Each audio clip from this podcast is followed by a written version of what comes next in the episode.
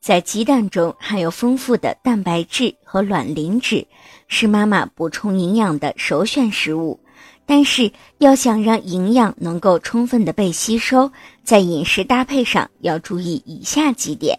一、鸡蛋不要与白糖同煮。很多妈妈有吃糖水荷包蛋的习惯，但其实鸡蛋和糖同煮会使鸡蛋蛋白质中的氨基酸形成果糖基赖氨酸结合物，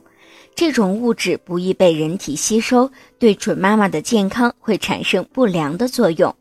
二、鸡蛋不要与豆浆同时食用。很多妈妈喜欢在早上喝豆浆的时候吃鸡蛋，或者是把鸡蛋打在豆浆中。